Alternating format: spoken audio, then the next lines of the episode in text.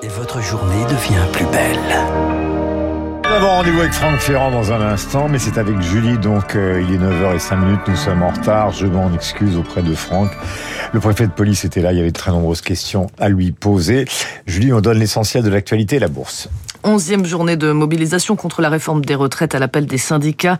Hier, ils ont rencontré la première ministre Elisabeth Borne, rencontre qui a tourné court après le refus de la première ministre de retirer la réforme. Pour le secrétaire général de la CFDT, Laurent Berger, la solution est entre les mains du président. De nouveaux appels à la grève ont donc été lancés ce jeudi, mais peu de perturbations sont attendues dans les transports. La SNCF annonce 3 TGV sur 4, 1 TER sur 2. Le trafic sera quasi normal pour le métro et le RER à Paris. En revanche, une opération de blocage est en cours à l'aéroport de Roissy-Charles de Gaulle.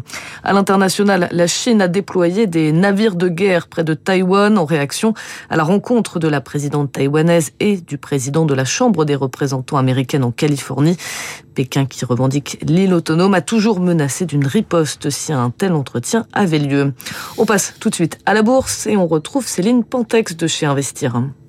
Bonjour euh, Julie, et c'est une petite hausse à l'ouverture pour le CAC 40 plus 0,10%, 7320 points pour cette dernière séance de la semaine car la bourse de Paris est fermée demain pour vendredi saint ainsi que lundi de Pâques. En attendant, c'est donc la prudence qui domine à Paris comme sur l'ensemble hein, des places financières européennes après les premiers chiffres sur l'emploi américain publiés mardi et mercredi, des chiffres qui montrent un certain ralentissement du marché du travail et qui laissent à penser que les États-Unis pourraient basculer en récession.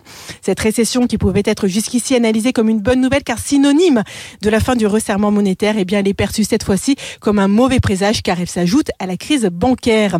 Pour finir, je vous rappelle le CAC à l'ouverture plus 0,16%, 7320 points. Merci beaucoup Céline Pantex de chez Investir. Radio Classique, il est 9h07. On se retrouve euh, évidemment demain, Julie. Nous avons rendez-vous avec Franck. Mon cher Franck, bonjour.